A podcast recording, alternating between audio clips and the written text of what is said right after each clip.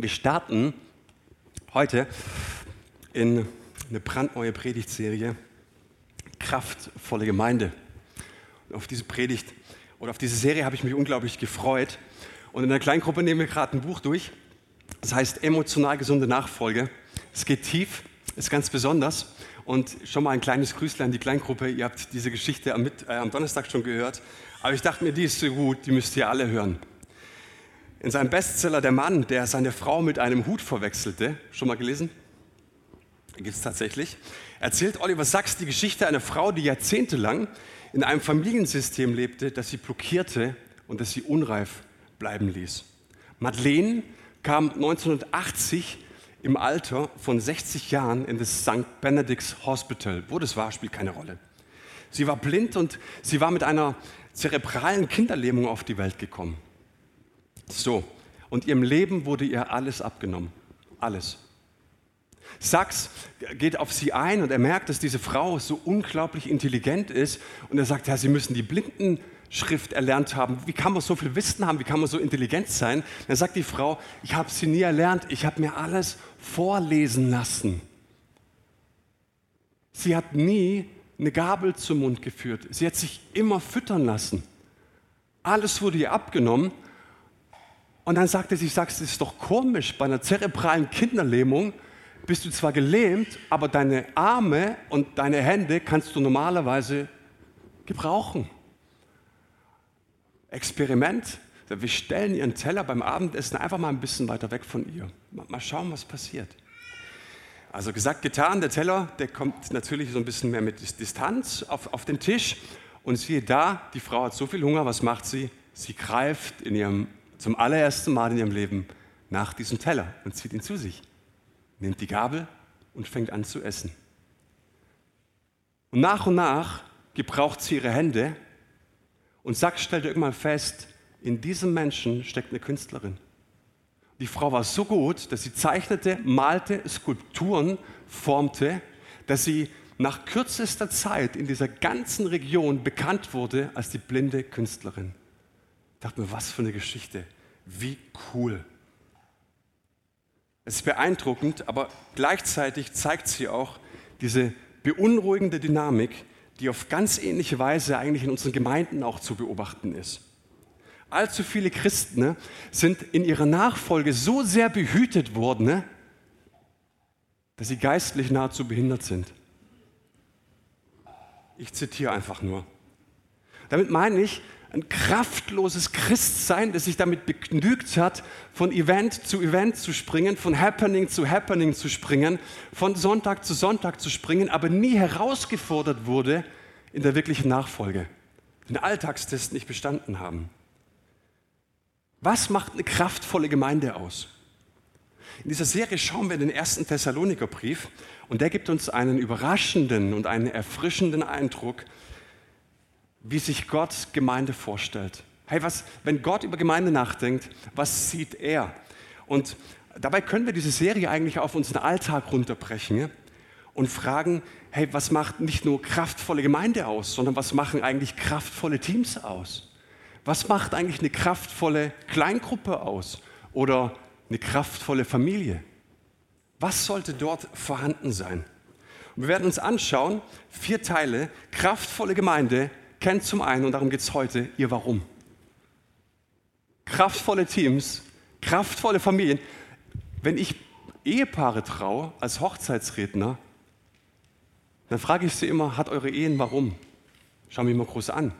Sie wissen, was damit gemeint ist. Du musst es nicht erklären. Euer Zusammensein gibt es dann warum. Wir wissen, was gemeint ist, aber die wenigsten haben es. Und ich glaube, dass Familien auch ein Warum haben. Nächster Sonntag, kraftvolle Gemeinde setzt den richtigen Fokus. Kraftvolle Teams, kraftvolle Familien setzen den richtigen Fokus. Sie warten auf die Wiederkunft Jesu und am vierten Sonntag, sie leben ein heiliges Leben. Heute kraftvolle Gemeinde besitzt ein Warum. Amen? Amen.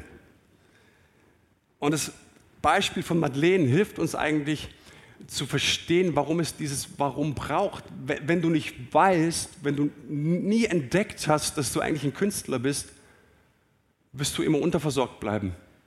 Und ich glaube, dass in jedem von uns etwas schlummert, etwas ruft, das nennt man Bestimmung, das nennt man Berufung, das einfach so viel größer ist und höher ist, als wir vielleicht jemals entdeckt haben. Und ich möchte das nochmal mit folgendem Beispiel illustrieren. Wer kennt SWR 3 Handwerkskunst? Niemand. Das ist richtig gut, äh, wenn ihr wisst, was ich abends immer so anschaue. Ähm, und ich hatte eine, eine, so, eine so eine Richtung richtig begeistert, waren äh, Zimmerleute. Äh, die wollten wie vor 100 Jahren einen Baum fällen und aus diesem Baum ein, ein Balken machen. Das ist eine unglaublich anstrengende Arbeit. Ja? Und dann sagt dieser Zimmermeister, und das hat mich schon bewegt, er sagt, hey, ähm, bevor ich einen Baum fälle, gehe ich durch den Wald und es kann sein, dass es fünf Stunden lang dauert. Ich suche mir einen richtigen Baum aus und dann fälle ich ihn. Warum? Weil er sagt, wenn du dich einen richtigen Baum aussuchst, wenn der zu viele Astgabeln hat oder Verzweigungen hat, ackerst du fünf Stunden länger an diesem Balken. Ist irgendwie logisch, oder? So, ich habe mir gedacht, schon witzig, es ist, klingt so logisch, wenn du das hörst auf SWR Handwerkskunst. Aber in, in unser eigenes Leben kriegen wir es oftmals nicht übertragen. Oder es gibt dieses andere schöne Bild, schon ein paar Mal erzählt, diese Lebensleiter, die an irgendeiner Wand steht. Deine Lebensleiter, meine, unsere Lebensleiter. Und wir rasen in einem Affentempo in unserem Alltag die Lebensleiter hoch und runter und hoch und runter und hoch und runter. Aber keiner fragt, ob die Leiter an der richtigen Wand steht. Kraftvolle Teams, kraftvolle Gemeinden, kraftvolle Familien haben ein Warum. Und wer sein Warum kennt, der weiß, was zu tun ist. Vor allen Dingen weiß er, was nicht zu tun ist. Und das ist die Kraft, wenn du weißt, was du zu tun hast und was du nicht zu tun hast. Das sehen wir nächste Woche in der Fokussierung. Und lasst uns jetzt mal ein bisschen einsteigen in den Text des ersten Thessalonikerbriefs. Und ich habe den Raphael gebeten, ne, ob du uns den Text lesen kannst und uns kurz ins Bild setzen kannst, was den Kontext des Thessalonikerbriefs angeht. Now. Nach vorne. Okay, äh, 1. Thessaloniker 1, 2 bis 7. Wir danken Gott alle Zeit für euch alle, wenn wir euch erwähnen in unseren Gebeten, indem wir unablässig gedenken an euer Werk im Glauben und euer Bemühen in der Liebe und euer standhaftes Ausharren in der Hoffnung. In der Hoffnung auf unseren Herrn Jesus Christus vor unserem Gott und Vater. Wir wissen ja, von Gott geliebte Brüder, um eure Auserwählung denn unser Evangelium ist nicht nur im Wort zu euch gekommen, sondern auch in der Kraft und im Heiligen Geist und in großer Gewissheit. So wie ja auch wisst, wie wir unter euch gewesen sind um euretwillen. Und ihr seid unsere und des Herrn Nachahmer geworden, indem ihr das Wort unter viel Bedrängnis aufgenommen habt, mit Freude des Heiligen Geistes, sodass ihr Vorbilder geworden seid für alle Gläubigen in Mazedonien und Achaia. Amen. Zum Hintergrund, ähm, man hört es und es liest sich gut. Das ist wahrscheinlich der erste Brief, den der Apostel Paulus überhaupt geschrieben hat. Und in der Apostelgeschichte 17 erfahren wir, wie die Gemeinde entstanden ist. Die Gemeinde entstand und lehnte Cäsar als König ab und hat nur Gott als wahren König akzeptiert. Und es resultierte in ähm, starker Verfolgung. Aber das war der Umstand, in dem die Gemeinde gegründet wurde. Und trotz der Verfolgung wuchs die Gemeinde und nahm zu. Amen. Amen. Amen. Und es ist natürlich die Frage, ich meine, wenn wir das aufs Heute übertragen, wenn etwas unter Druck kommt, massiv unter Druck kommt, wieso kann es trotzdem gedeihen und wachsen? Wieso kann Paulus sagen, hey, ihr lieben Thessaloniker Brief, äh, Gemeinde, ähm, ihr seid nicht nur stark im Aushalten, ne, sondern ihr seid sogar so gut, dass ihr in der ganzen Region, in der ganzen Umgebung bekannt geworden seid. Das, was ihr macht, das ist Vorbildgemeinde. So, und wir erfahren nichts über die tiefer gelegten, breit bereiften Gottesdienste. Wir erfahren nichts über die tollen Happenings und Programme der Thessaloniker. Aber wir erfahren drei Elemente, die unglaublich wichtig sind, die du brauchst für dein eigenes Leben, für dein Business, für deine Teams, für deine Church. Brauchst Glaube, Hoffnung und Liebe. Die drei. Die kennen wir aus dem ersten Korintherbrief. Und ich bin davon überzeugt, dass für Paulus es so ein innerer Fahrplan war. Es war eigentlich sein Warum. Er macht es noch öfter, dass er Glaube, Hoffnung und Liebe immer wieder zitiert. Ich weiß, dass ich ihm jetzt in den Mund lege, ich bin trotzdem davon überzeugt, dass er es nicht so gemeint hat, wie wir es manchmal verstehen, wenn wir auf der Hochzeit sind. Und ich mag das aus dem ersten Korintherbrief, das hohe Lied der Liebe, 1. Korinther 13 zu predigen. Am Ende bleiben aber Glaube, Hoffnung und Liebe. Und die Mama und die Schwiegermama, die können die Tränen und sagen auch, wie schön. Ich glaube, es ist mehr als, dass es ein schönes Gefühl uns erzeugt, sondern wir sehen es, dass der Apostel Paulus, der diesen Brief geschrieben hat, ähm, da ein stärkeres Bild von hatte. Er präzisiert diese sogenannte Trias. Kannst du deine Kleingruppe angeben? Theologie, das ist die Trias, Glaube, Hoffnung, Liebe. Er präzisiert es und, und er sagt, euer Werk aus Glauben heraus. Das heißt, eure Schaffenskraft, euer, euer Wirksamsein, das, ich weiß, willst du Spuren hinterlassen? Ich schon das, wie du wirksam bist. Aus was soll es geschöpft werden? Aus Glauben heraus. Und es hat einen Grund. Das ist der Grund Jesus Christus, aufgrund unseres Herrn. Und eure Arbeit, der Alltag, aus der Liebe heraus. So diese Grundmotivation soll die Liebe sein und eure Geduld aus der Hoffnung heraus. Ja, diese, diese Hoffnung, die wir in uns tragen, dass wir wissen, hey, wir kennen unser Endergebnis, wir wissen, dass wir ein gutes Ende haben, unser Herr kommt wieder, wir werden bei ihm sein auf Ewigkeit, aufgrund unseres Herrn Jesus Christus. Und ich glaube, dass es wichtig ist, an dieser Stelle zu verstehen, ne, dass Paulus hier nicht meint, dass wir immer wieder verschiedene Aktionen starten, die glaubensvoll sind, Aktionen starten, die von unserer Liebe zeugen, Aktionen starten, wo wir ein bisschen Hoffnung streuen, sondern er sagt, Leute, das ist eine Gemeindekultur. Das ist etwas, was ihr euch angeeignet habt. Das ist euer Lebensstil. Und ihr wisst ja, wie Kultur entsteht. Wie entsteht Kultur? Indem wir es immer wieder tun. So entsteht Kultur. Ich habe festgestellt, es gibt in Familien, in Gemeinden, in Teams, in Kleingruppen eine Unkultur. Jedes Mal, wenn du Dinge sausen lässt, einfach fahren lässt, wie sie sind, entsteht immer eine Unkultur. Ähm, ähm, Entropie. Ja? Es ist einfach so. Aber du kannst auch was bewusst prägen und das wünsche ich dir, egal wo du steckst. Und für mich ist die Frage, die viel wichtigere Frage, mit welchen inneren Bildern bist du eigentlich in Verbindung, wenn du am Montagmorgen zur Arbeit fährst? Mal angenommen, du fährst am Montagmorgen zur Arbeit und du sagst, Mist, wie schaffe ich das nur? Gott, bitte, lass Freitag werden. Dann kann ich dir verraten, wie deine Woche wird.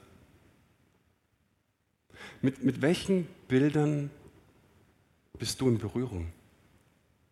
Und Paulus sagt uns hier, dass du deiner Arbeit, egal wo du bist, einen ganz eigenen Stempel auf, aufdrücken kannst. Schweres Wort. Da, wo du bist, du kannst deine Familie, deinen Teams, deiner Arbeit, deiner Haltung zu deinem Chef einen ganz eigenen Stempel aufdrücken. Durch Glauben, durch Hoffnung, durch Liebe. Und ein ganz guter Einstieg wäre mal, ist ein bisschen herausfordernd zu fragen, das, was ich tue, was ist denn davon geprägt? Weißt du, ich, ich weiß, dass viele Leute morgen in die Arbeit starten, in zwei Wochen mir sagen, sie sind völlig überfordert. Wir sind einfach überfordert, weil wir uns von unserem Alltag überwältigen lassen, aber nicht gelernt haben, ne, unserem Alltag unseren Stempel aufzudrücken. Seid ihr bei mir? Das macht so viel Sinn, oder? So kann man mal Amen rufen. Amen! Gut gesagt, Manuel, jawohl. Lasst uns mal einsteigen. Euer Werk aus Glauben heraus. Also eure Schaffenskraft, eu euer Wirksamsein aus Glauben heraus. Und ich dachte mir, ich meine, ich weiß, wie es euch geht, wenn ihr die Tagesschau an, anschaut und ähm, ich höre so gern Markus Lanz zum Beispiel. dann wird es dir in den letzten Tagen schon ein bisschen anders. Habt ihr die Generaldebatte im Bundestag gehört? Also meine Güte, hey, also der, der Tonfall, der ist auch neu. Ich habe keine Ahnung, wie es dir geht in, in dieser Zeit. Aber die Frage ist, was macht dein Glaube in dieser Zeit? Und da kam ich auf diese wahnsinns tolle Geschichte von Franklin Roosevelt. Der wurde 1933 US-amerikanischer Präsident, das gleiche Jahr, in dem Adolf Hitler auch an die Macht kam. Und die Lage in Amerika war folgendermaßen, es gab ein Drittel Arbeitslose. 29, 1929 war die Weltwirtschaftskrise. Das ganze Land lag in der Depression, hatte keine Hoffnung, wusste nicht, wie es weitergeht. Jetzt kommt der US-amerikanische Präsident, er wird gewählt, kommt an die Macht und hält am selben Abend seine Antrittsrede. Und 60 Millionen Amerikaner hören an ihren Radios zu. Was würdest du ihnen sagen? Wisst ihr, was Roosevelt gesagt hat? Diese großartige Nation wird das durchstehen, wieder aufleben und erblühen. So lassen Sie mich zunächst meinen Glauben Ausdruck verleihen, dass es nur eine Sache gibt, die wir fürchten müssen. Die Furcht selbst.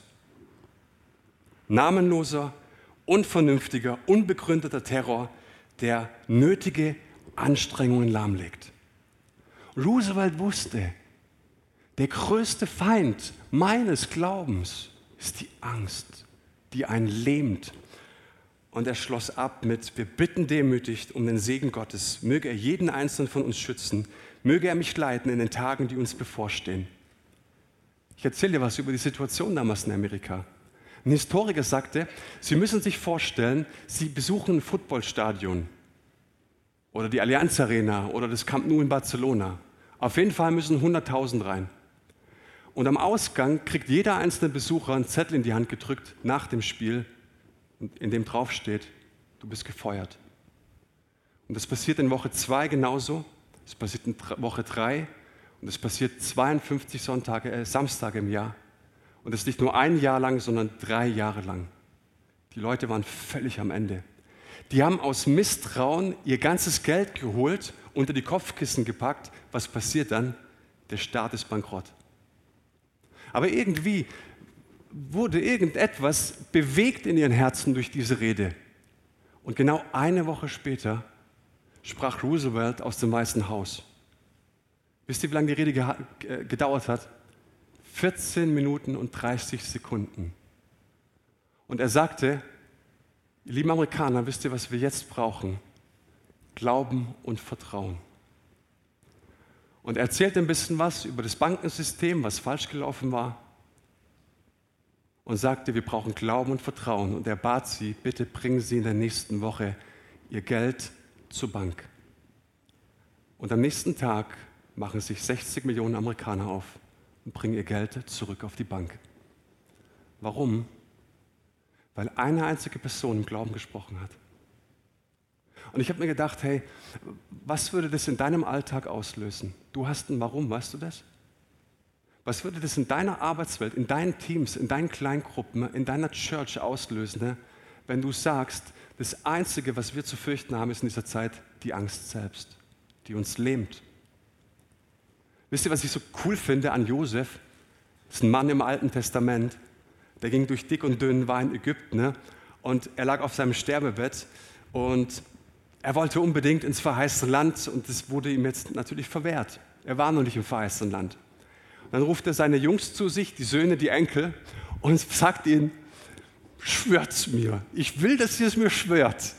Bringt meine Knochen, meine Totengebeine ins verheißene Land. So, dann waren die erstmal 400 Jahre lang gefangen. Dann waren dann die 40 Jahre lang Umwege durch die Wüste. Und soll ich dir was sagen? In diesen 40 Jahren Wüstenwanderung waren Knochen, hatten die Knochen Josef mehr Glauben als ab und zu das ganze Volk zusammen. Weißt du, wenn Knochen lauter schreien, wenn Knochen mehr Glauben haben als du. Ich finde es so ermutigend und zu sagen, hey, was macht mir wirklich Angst? Was ist mein Bekenntnis zu dieser Angst? Knick ich ein oder sage ich, nein, nein, mein Gott ist gut? Wisst ihr, ich habe für mich schon festgestellt, Unglaube akzeptiert. Unglaube akzeptiert. Glaube rebelliert. Und meine Überzeugung besteht darin, dass die himmlische Währung in Krisenzeiten nicht abnimmt. Sie bleibt gleich.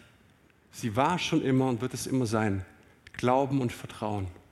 Die Währung des Himmels ist Glauben und Vertrauen. Und ich sehe das in unserer Gemeinde. Wir waren letztes Jahr im Herbst ähm, als Ältestenkreis zusammen und haben überlegt, Mensch, was machen wir? Wir glauben, wir müssen raus aus dem Gospelhaus diesen nächsten konstanten Schritt. Wir wussten aber nicht weiter. Ich hatte überall angefragt. Evangelische Kirche, kein Platz. Ich hatte hier angefragt, bei den APIs, keiner meldet sich. Keiner war offen. Jesus, was machen wir jetzt? Dann lasst uns ins Kongresszentrum gehen. 500 Euro am Sonntag. Mist, das gibt's doch nicht. Rechnet es mal aus, 2000 Euro. Danach sind sie erhöht. Wir haben dann 560 sogar am Sonntag gezahlt. Ich dachte mir, Gott, das kannst du doch keinem erzählen. Wir sind doch keine 300 Mann gemeint. Das geht doch nicht.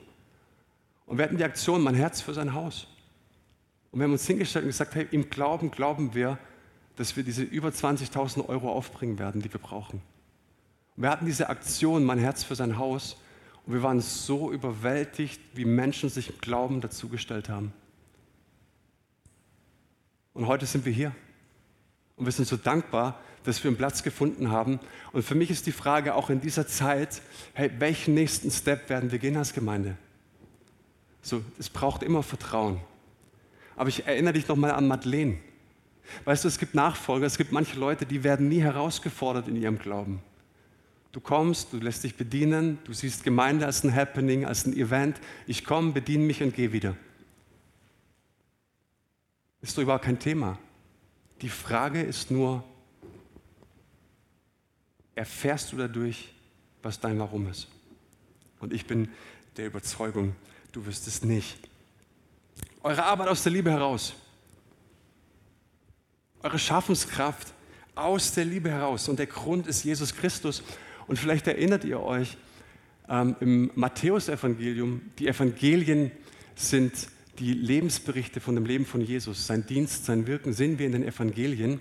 Und ein Evangelium von vieren heißt Matthäus-Evangelium. Und da sagt Jesus am Ende, euer, eure Liebe, die soll nicht erkalten. Warum sagt er das? In welchem Zusammenhang hat er das gebracht? Er nennt eine Begründung und er sagt, die Liebe erkaltet, weil die Gesetzlosigkeit zunimmt. Und hier geht es nicht darum, dass es da draußen eine böse, böse Welt gibt und viele, viele Nichtchristen gibt, sondern er bezieht es auf unseren Kontext. Die Gesetzlosigkeit wird zunehmen. Ich dachte, das ist interessant. Ich weiß nicht, ob du es wusstest, aber Jesus hat niemals Liebe in Verbindung mit Gefühlen gebracht. Niemals. Hast du gewusst, dass das Alte Testament und das Neue Testament kein Wort für Gefühl kennt? Gibt, es gibt im griechischen, hebräischen kein Wort für Gefühl. Es gibt zwar Emotionen, klar, aber es gibt das Wort Gefühl nicht. Und deswegen kann Jesus auch bedingungslose Feindesliebe von uns fordern. Wir sind von der Romantik her geprägt. Und die Romantik sagt uns eigentlich vor 200 Jahren, du musst es fühlen. Wenn du es fühlst, ist es echt so bist du geprägt. Aber jetzt liest du die Bibel, sagt, Jesus kennt diese Art von Gefühl nicht. So, und deswegen kann er Feindesliebe fordern. Und Liebe, das fand ich interessant, Liebe bringt er in Verbindung mit Gehorsam. Hm. Schau mal, Johannes Evangelium Kapitel 15 und 16. Bleibt in meinen Geboten, so bleibt ihr in mir. So bleibt ihr in meiner Liebe. Haltet an meinen Geboten fest. Sei treu, Gehorsam und Liebe. Aber zuerst kommt der Gehorsam und jetzt kommt eine richtige Herausforderung. Ich bin davon überzeugt, dass Gottes Freundschaft nur da ist, wo zuvor seine Herrschaft war. Du wirst die Nähe und die Freundschaft zu Jesus in dem Maße erleben und in den Bereichen deines Lebens erleben, wo zuvor auch die Herrschaft hingegangen ist. Hä, was hat es mit Liebe zu tun? Alles. Bleibt treu, Und warum sage ich das? Er fordert uns aus, auf, einen entschlossenen Umgang mit unserem Nächsten zu leben. Liebe ist ein Gefühl, das flüchtig sein kann. Entschlossenheit in unseren Beziehungsproblemen zu leben, das ist der Punkt. Und ich möchte euch ein bisschen ins Bild setzen. Ne? Ich meine, manche Christen haben es noch nicht gelernt, ähm, dass du die Beziehung zu deinem Nächsten und die Liebe zu Jesus nicht trennen kannst. Das funktioniert einfach nicht. So nach dem Motto, hey, mit Jesus bin ich ganz dick, wenn dann nur nicht die anderen wären. Kennst du das? Ja, so, äh, ohne Gemeinde komme ich am allerbesten zurecht. Aber es spricht Bände, wenn du so sprichst. Und ich möchte ein kleines bisschen tiefer gehen. Ich glaube, menschliche Wesen entwickeln bei Gefahr im Wesentlichen drei Reaktionen. Kennt ihr die? Was passiert, wenn Gefahr droht? Wir kämpfen, wir flüchten oder wir erstarren. Und alle diese Reaktionen führen eigentlich zu einem Ziel, nämlich Distanz. Wir wollen Leute auf Distanz halten. Und wir wollen uns vor furchtbaren Dingen fernhalten, die uns verletzen können. Das ist ganz normal. Denk mal zum Beispiel an eine Klapperschlange. Wer hat schon mal mit Klapperschlangen hantiert, umgegangen? Gesehen, aber noch nicht umgegangen. So. Ihr hegt auch keine Gefühle zu Klapperschlangen, keine besonderen Beziehungen, sondern nur mal gesehen. Wenn ich die in der Wilhelma sehe, dann habe ich trotz Glas fünf Meter Abstand. Ich kann die Viecher einfach nicht leiden. Und diejenigen, die mit ihr umgehen, die brauchen Hilfsmittel. Hilfsmittel, um diese giftige Schlange zu kontrollieren. Stimmt das? Und dann gibt es so, so Schlingen und, und Haltestäbe und, und äh, Käfige und Betäubungsmittel und spezielle Handschuhe. Und klar, keiner von uns würde mit einer Klapperschlange jemals eine intime Beziehung aufbauen wollen. So nach dem Motto, keiner hat es geschafft, sie zu bändigen, ich bin der Erste. Würde keiner machen. Warum? Weil die ganz normale menschliche Reaktion auf Gefahr ist, ich gehe auf Abstand. Wo die Gefahr der Verletzung groß ist, da ist der Pegel unserer Liebe sehr gering. Und die Beziehungen zu anderen Menschen sind natürlich komplizierter als die Beziehung zur Klapperschlange. Weißt du, was das Problem ist? Es gibt ja nicht nur Klapperschlangen, sondern die Leute sind doch zum einen richtig gut und positiv und wollen dich eigentlich schützen vor Gefahr, beispielsweise deine Eltern, ja. Aber es gibt auch die Androhung von unguten Dingen, stimmt es? Also jede gute Beziehung oder jede gute Eltern schützen doch ihre Kinder vor Gefahr und trotzdem geht es nicht immer gut für die Kinder aus, was auch gut ist. In einem, natürlich in einem bewussten, gewissen Maß. Und das bringt uns manchmal durcheinander. Und die Frage, um die es jetzt geht, ist, wie du mit dem Schmerz umgehen wirst, der dir in einer Beziehung zugefügt wird. Wie wirst du mit diesem Schmerz umgehen? Wenn du in Verhalten zurückfällst, das von Angst angetrieben ist, dann kommst du nicht daran vorbei, Mitmenschen wie Klapperschlangen zu behandeln. Du kommst nicht daran vorbei. Du wirst weglaufen oder du wirst versuchen, Menschen zu kontrollieren. Und wie oft haben wir das erlebt in Teams? Da gibt es Stress mit einem. Wir gehen raus, wir suchen uns Verbündete gegen die Person. Warum? Wir manipulieren, um Menschen auf Abstand zu halten. Und leider sind viele Menschen in einer Beziehungskultur aufgewachsen? Die Klapperschlangenwerkzeuge verwendet hat, um mit Schmerz oder Angst umzugehen. Werkzeuge, die kontrollieren, die manipulieren, die Freiheit entziehen, die drohen und die Liebe zurückhalten. Aber darf ich dir was sagen? Das sind Mittel der Machtlosigkeit. Angst ist nicht in der Liebe. Und wenn du so handelst, dich zurückziehst, auf Distanz gehst, zeigt es dir, dass du ohnmächtig bist. Aber das Wort Gottes sagt uns, dass uns Liebe bevollmächtigt. Liebe bevollmächtigt uns, Menschen nicht aus dem Weg zu gehen, sondern auf sie zuzugehen. Es gibt diese instinktive Reaktion auf einen Reiz. Aber wenn du Beziehungen schützen willst, in deiner Church, in deinen Teams, in deinem Business, in deiner Familie, wenn du Beziehungen wirklich schützen willst, dann musst du anfangen, nicht zu reagieren, als wären die Leute die Klapperschlange.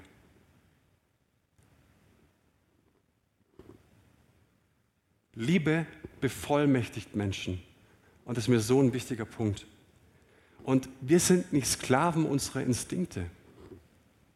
Machtvolle Menschen können mit Liebe antworten, wenn man ihnen mit Schmerz und Angst begegnet. Okay? Und darf ich dir was zusprechen? Hey, Gottes Liebe ist ausgegossen, Römer 5,5 in dein Herz. Ich brauche nicht fragen, Jesus schenkt mir ein bisschen Liebe für die Person. Die Liebe ist ausgegossen in unsere Herzen.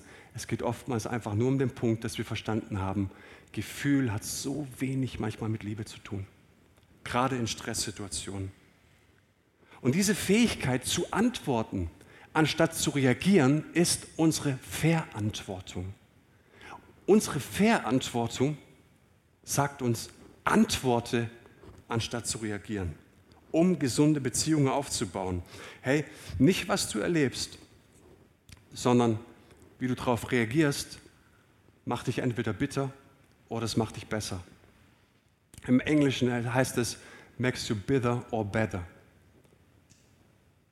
Wie du darauf reagierst. Und jetzt denken wir vielleicht an der Stelle nochmal an Madeleine. Und ich habe mir so gedacht, hm, klar, wir sind ja in einer herausfordernden Predigtserie. Hey, wie viele Christen kamen nicht in den Genuss? das einzuüben, die Muskeln zu trainieren. Nicht gleich wegspringen, wenn es ernst wird. Da zu bleiben. Da zu bleiben. Hier sitzen keine Klapperschlangen, aber du hast eine Geschichte. Und es ist wichtig, sich die Dinge anzuschauen. Und ich weiß, dass Menschen, wenn sie sich bekehren, und das haben wir auch erlebt, eine Wahnsinns-Anfangbegeisterung haben. Die kommen mit einer Begeisterung in die Gemeinde wow, ihr seid eine tolle Church. Aber weißt du, C.S. Lewis hat gesagt, liebe jemanden ne, und es wird dir das Herz brechen. Liebe irgendeine Person, die Person wird dir das Herz brechen. Das ist die Folge davon. Und ich glaube, dass eine kraftvolle Gemeinde aus Menschen besteht, die nicht reagieren, sondern die antworten. Nochmal, ich bin davon überzeugt, dass Jesus uns die Liebe nicht nur empfiehlt, sondern gebietet. Und nochmal, ich glaube, es gibt keine Freundschaft zu Gott, wo nicht vorher seine Herrschaft da war. Und ich persönlich habe gesagt, Gott, wenn du mein Herr bist, wenn deine Herrschaft über meinem Leben ist, möchte ich antworten, anstatt zu reagieren. Und wir dürfen seine Gnade und seine Liebe nicht missbrauchen und denken, dass er dadurch seinen Anspruch mildert. Mein allerletzter Punkt, und die Elite darf sich damals äh, äh, jetzt gleich fertig machen. Eure Geduld aus der Hoffnung heraus. Was für ein Punkt in dieser Zeit, oder? Ich meine, hey, weißt du, wie es mit dir zu Ende geht, wenn du Jesus in dein Leben aufgenommen hast? Das heißt, das Beste kommt. Das Beste kommt. Wir haben Zukunft in Gott. Er ist heute hier. Er ist heute hier lebendig. Und ich darf sagen, hey, egal was kommt in dieser Zeit, ich weiß, wie es mit mir zu Ende geht. Das Beste kommt zum Schluss. Ich weiß es, weil Gott uns in Ewigkeit berufen hat. Ich weiß, dass mein Ende ein gutes Ende ist, weil ich in dieser Zeit meine Hände oder mein Leben in Gottes Hände gelegt habe. Und aus dieser Hoffnung, nicht, dass wir hoffen, dass morgen schönes Wetter wird, sondern aus dieser Hoffnung heraus, dass ich weiß, dass mein Ende gut ausgehen wird, heißt es, Geduld zu haben. Mit anderen Worten, Ausdauer. Ausdauer, genau in dieser Zeit zu leben. Und ich wiederhole es nochmal. Hey, was wäre die Kirche ohne Begeisterung, oder? ohne Emotionen, ohne unsere Freude, ohne eine neue App und was weiß ich was. Hey, lecker Kaffee nach Gottesdienst, come on, ohne das will ich nicht leben. Aber ich habe für mich festgestellt, so von Begeisterung zu Begeisterung, von Happening zu Happening, von Event zu Event und wo haben es meine Kinder am besten und, und wo werden mir während dem Gottesdienst die Nägel lackiert und der Rücken gekrault und die Haare frisiert. Ist alles cool. Aber letzten Endes produzieren Kirchen damit lauter Madeleines. Seid ihr bei mir? Weißt du, deinen Kindern, das beste Programm für deine Kinder ist nicht der beste Kindergottesdienst in der Stadt, sondern es sind Eltern, die gefüllt sind mit Glauben, Liebe und Hoffnung. Du kannst das beste Programm in der Stadt haben und wir haben Leute hier sitzen, die wissen das, jahrelang, große Gemeinde gewesen, best Program ever. Aber du hast keine Garantie dafür, dass deine Kinder mit dem Herrn gehen. Das beste Programm für deine Kids ist, dass du als Eltern, dass du als Kleingruppenleiter, dass du als Pastor eine Leitplanke im Herzen hast. Mein Wirken aus Glauben, meine Arbeit aus Liebe und meine Geduld aus der Hoffnung heraus. Und Ausdauer bedeutet dranbleiben. Komm in die Church, Sonntag für Sonntag. Besuch Kleingruppen. Wie oft höre ich sagen, jetzt gehe ich vielleicht ein bisschen zu weit, aber wer mich kennt, der weiß, wie ich bin. Ja, Mann, wir sind verheiratet und, und wir kommen irgendwie nicht und so weiter. Wenn wir so gern zu zweit in eine Kleingruppe gehen. Und ich sage, hey, ich glaube, das wird die nächsten zehn Jahre nicht funktionieren, wenn du Kleinkinder Kinder hast. Ich dachte mir, wie wäre es, wenn die Männer sagen, ich schicke meine Frau in eine Kleingruppe. An dem Tag in der Woche schicke ich meine Frau zu Christine in die Kleingruppe. Sie macht jetzt bald eine Frauenkleingruppe. Und ich habe gesagt, den, den Termin, der tut mir so weh, der tut mir so weh, weil ich als Pastor eigentlich immer nur unter der Woche Termine habe. Und jetzt einen Termin unter der Woche zu blocken, dass meine Frau eine Kleingruppe macht, war ich zuerst überhaupt nicht happy. Aber ich habe gesagt, meine Frau ist doch nicht Madeleine, die heißt Chrissy. Und ich glaube, deine Frau heißt auch nicht Madeleine. So, lasst uns als Gemeinde einüben, was Gott sich vorgestellt hat unter Gemeinde. Und ich möchte am Ende sagen, es gibt eine Sache, die die allerbeste Sache auf der ganzen Welt ist. Wenn du spürst, dass Gott in deinem Leben anklopft, an deine Herzenstür klopft, dass du ihm aufmachst. Und Gott springt niemals einfach so in dein Leben rein. Er hüpft nicht einfach rein und sagt, hä, hier bin ich sondern Gott wartet immer, bis er darum gebeten wird. Und du sagst, Gott, hier bin ich. Ich will dich kennenlernen. Wenn es dich wirklich gibt, wenn du der Unterschied in meinem Alltag bist, dann möchte ich, dass du in mein Leben kommst. Und das kannst du in einem ganz einfachen, in einem kurzen, in einem kleinen Gebet machen. Und sagen, Herr Jesus, hier bin ich. Ich kenne nichts aus der Bibel. Ich habe die Bibel noch nie gelesen, aber ich merke irgendwie, dich gibt es. Du bist da, du lebst, du bist lebendig. Ich habe viel von dir gehört. Und ich würde total gern Start mit dir machen, Jesus. Und du siehst mein Leben, ich bin nicht besonders fromm. Ich habe viel Mist gebaut. Ich habe so wenig über dich nachgedacht. Aber ganz ehrlich, Jesus, wenn es dich gibt, wäre es so schön, wenn du in mein Leben kommst. Weil du, Jesus, mich zuerst geliebt hast. Weil du aus Liebe für mich gestorben bist, weil du dein Leben gelassen hast. Und weil du gesagt hast, ich nehme alle meine, deine Schuld und Sünde und Verfehlungen und meine Biografie und meine Geschichte nehme ich auf meine Schultern. Und ich trage dir am Kreuz, damit du frei sein kannst. Und damit fängt es an zu glauben, dass ein Gott für dich gestorben ist und dir alles vergeben hat und dich reinwäscht.